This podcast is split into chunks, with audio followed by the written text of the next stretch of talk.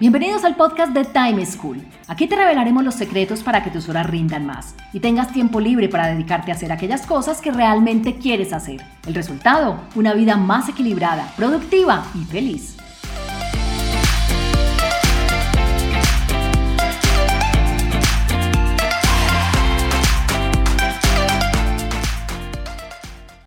Hola, soy Juan Pablo Lema, un inquieto por la productividad y un estudioso del manejo del tiempo.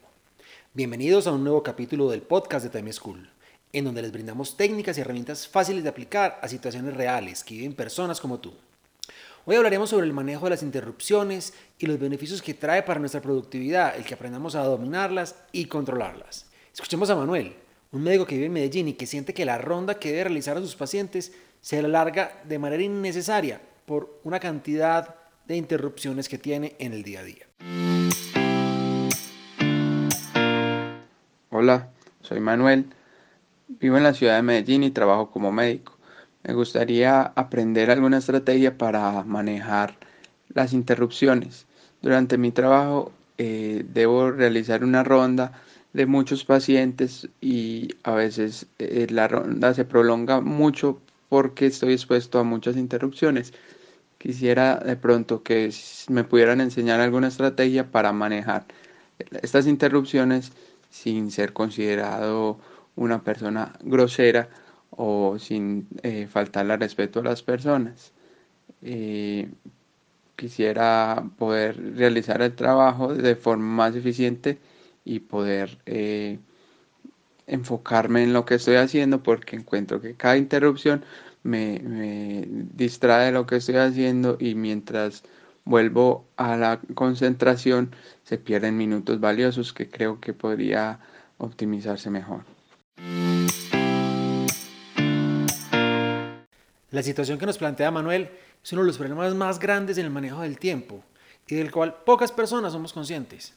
Vean, son tantas y tan frecuentes las interrupciones que uno tiene en su día a día que difícilmente uno es capaz de terminar una sola tarea en el día de manera ininterrumpida. Dice, como dice Manuel, el gran problema de las interrupciones no es lo que duró la interrupción, es el tiempo que uno tarda en volver a retomar el hilo de esa tarea que venía realizando y que el cerebro vuelva a estar en el punto de productividad en el que estaba antes.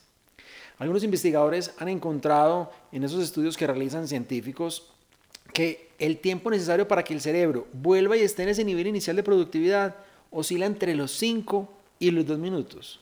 O sea, miren, los más benévolos hablan de dos minutos para volver a estar en ese punto adecuado de productividad en el que veníamos. No importa cuál sea la cifra, escojan la que ustedes quieran en ese rango entre 2 y 5, pero multipliquen ese 2, 3, 4, 5 minutos por entre unas 30 y 40 interrupciones que en promedio tiene una persona en el día. Eso es una pérdida enorme de tiempo y una pérdida enorme de nuestra productividad. Por ello, para poder controlar esas interrupciones y evitar que minen la calidad del trabajo que realizamos, les recomiendo tres cosas. Primero, identifiquen cuáles son las interrupciones, ese tipo de interrupciones que más los está afectando. Segundo, reconozca quiénes son las principales fuentes o causantes de dichas interrupciones.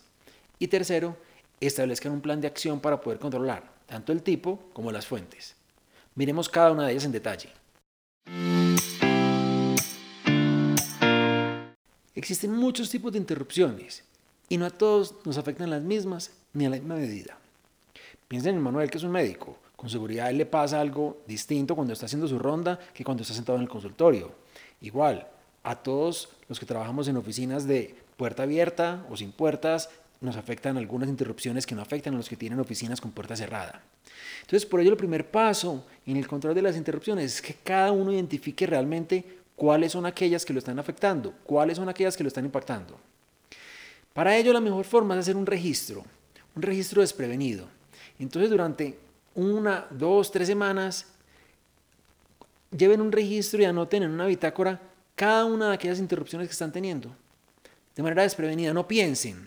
Simplemente, cada que algo los saque de lo que están haciendo, algo los interrumpa, algo los distraiga, anoten qué los interrumpió, cómo los interrumpió, quién los interrumpió.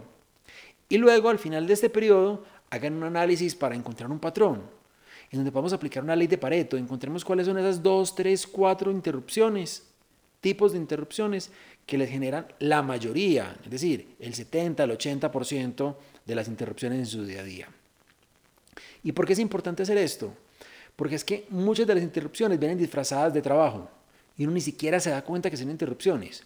Uno cree que está teniendo situaciones inesperadas, urgentes, cosas necesarias, algo que de verdad debería atender, cuando no es así.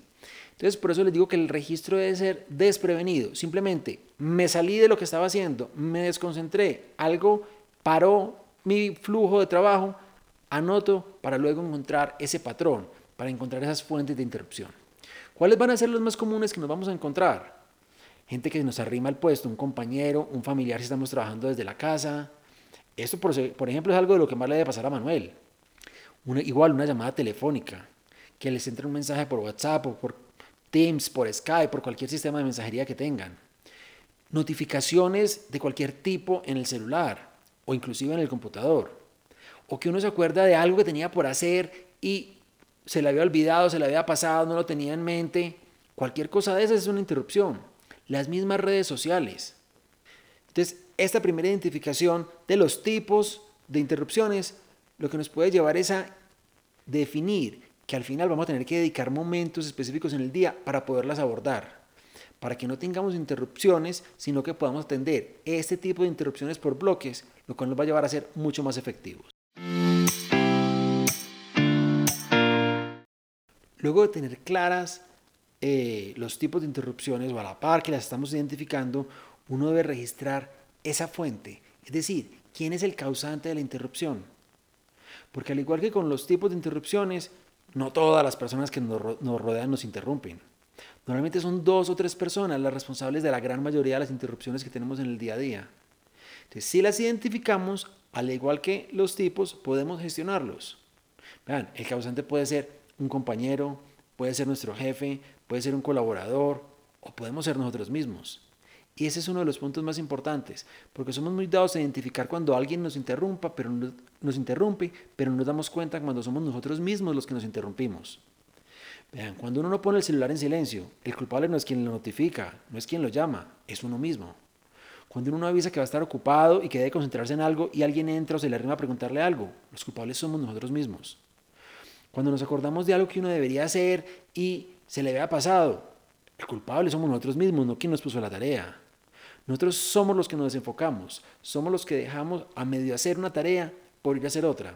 Y al final del día, uno termina con varias cosas empezadas que ni se acordaba que las tenía por ahí. Un correo que había empezado a las 8 de la mañana y solo a las 5 y no lo había enviado.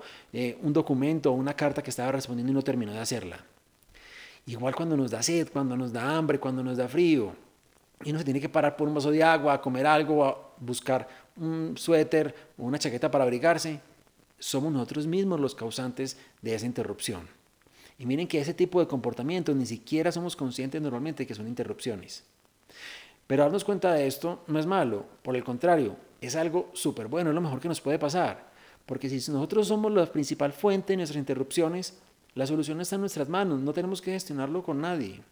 Ahora, si en lugar de ser nosotros es un tercero, pues tenemos el mecanismo del contacto frecuente con el cual nos puede ayudar mucho para de verdad gestionarlo y evitar que las interrupciones de esa misma fuente se den de manera repetitiva.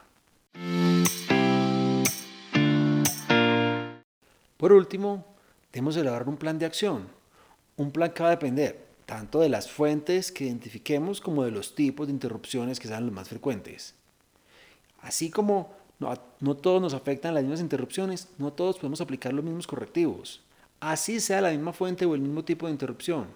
Primero porque los trabajos son distintos, las personalidades son distintas, los gustos son distintos, entonces no todo nos va a servir. En términos generales, las opciones que uno tiene son tres, las cuales pueden tener diferentes variantes.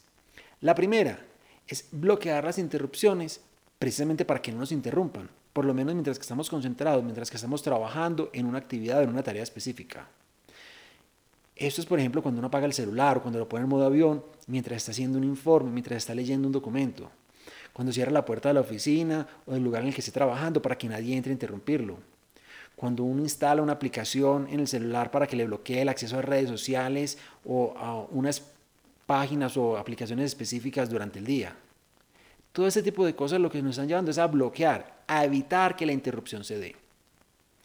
La segunda tipo de acciones que podemos implementar es recortar la duración de la interrupción. Es decir, una vez se dé la interrupción, porque no vamos a bloquearlas, ¿cómo hacemos para que dure lo menos posible? Y eso es vital porque es que algunas interrupciones llegan a nuestras vidas y cuando menos piensa, uno, van 10 o 15 minutos y ni, y ni siquiera se ha dado cuenta de lo distraído que estaba. El tiempo va pasando y no nos damos cuenta.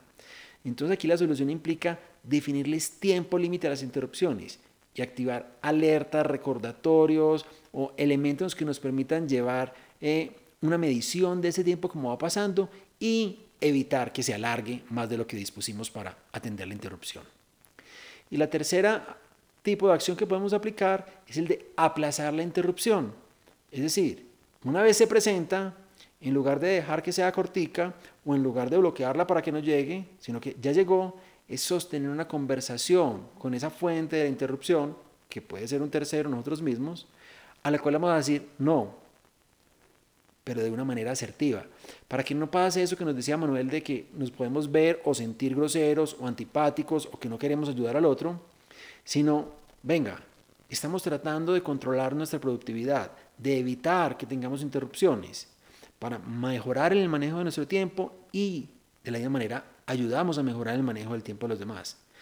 Ahora, si la aplazamos, no es decirle luego te atiendo, sino definir claramente día y hora de atención, anotarla para que no se nos olvide, porque si no vamos a perder credibilidad y no nos van a dejar que la aplacemos y simplemente nos van a decir, no, no, no, no me, aténdeme que me demoro cinco minuticos. Y esos cinco minuticos todos sabemos que nunca son verdad. En conclusión, si quieres controlar las interrupciones que tienes en tu jornada y que te hacen menos eficiente y que evitan que te puedas enfocar en lo que estás haciendo, deberías. Primero, identificar cuáles son esos tipos de interrupciones que más te están afectando. Segundo, reconocer quiénes son las fuentes o principales causantes de dichas interrupciones, que recordemos que pueden ser terceros o que podemos ser nosotros mismos. Y tercero, establecer un plan de acción para controlar tanto los tipos de interrupciones como las fuentes que más nos están impactando o que se presentan de manera más frecuente en nuestras vidas.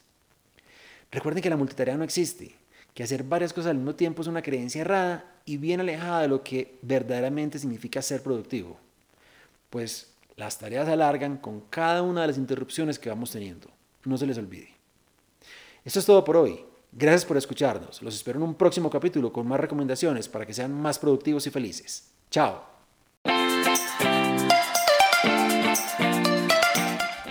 Encontrémonos en un próximo capítulo con una nueva situación y más recomendaciones para que seas más productivo y feliz. Recuerda enviarnos los audios con tus preguntas, dudas e inquietudes al WhatsApp en Colombia 321-700-4810 por correo electrónico a podcast.timeschool.com.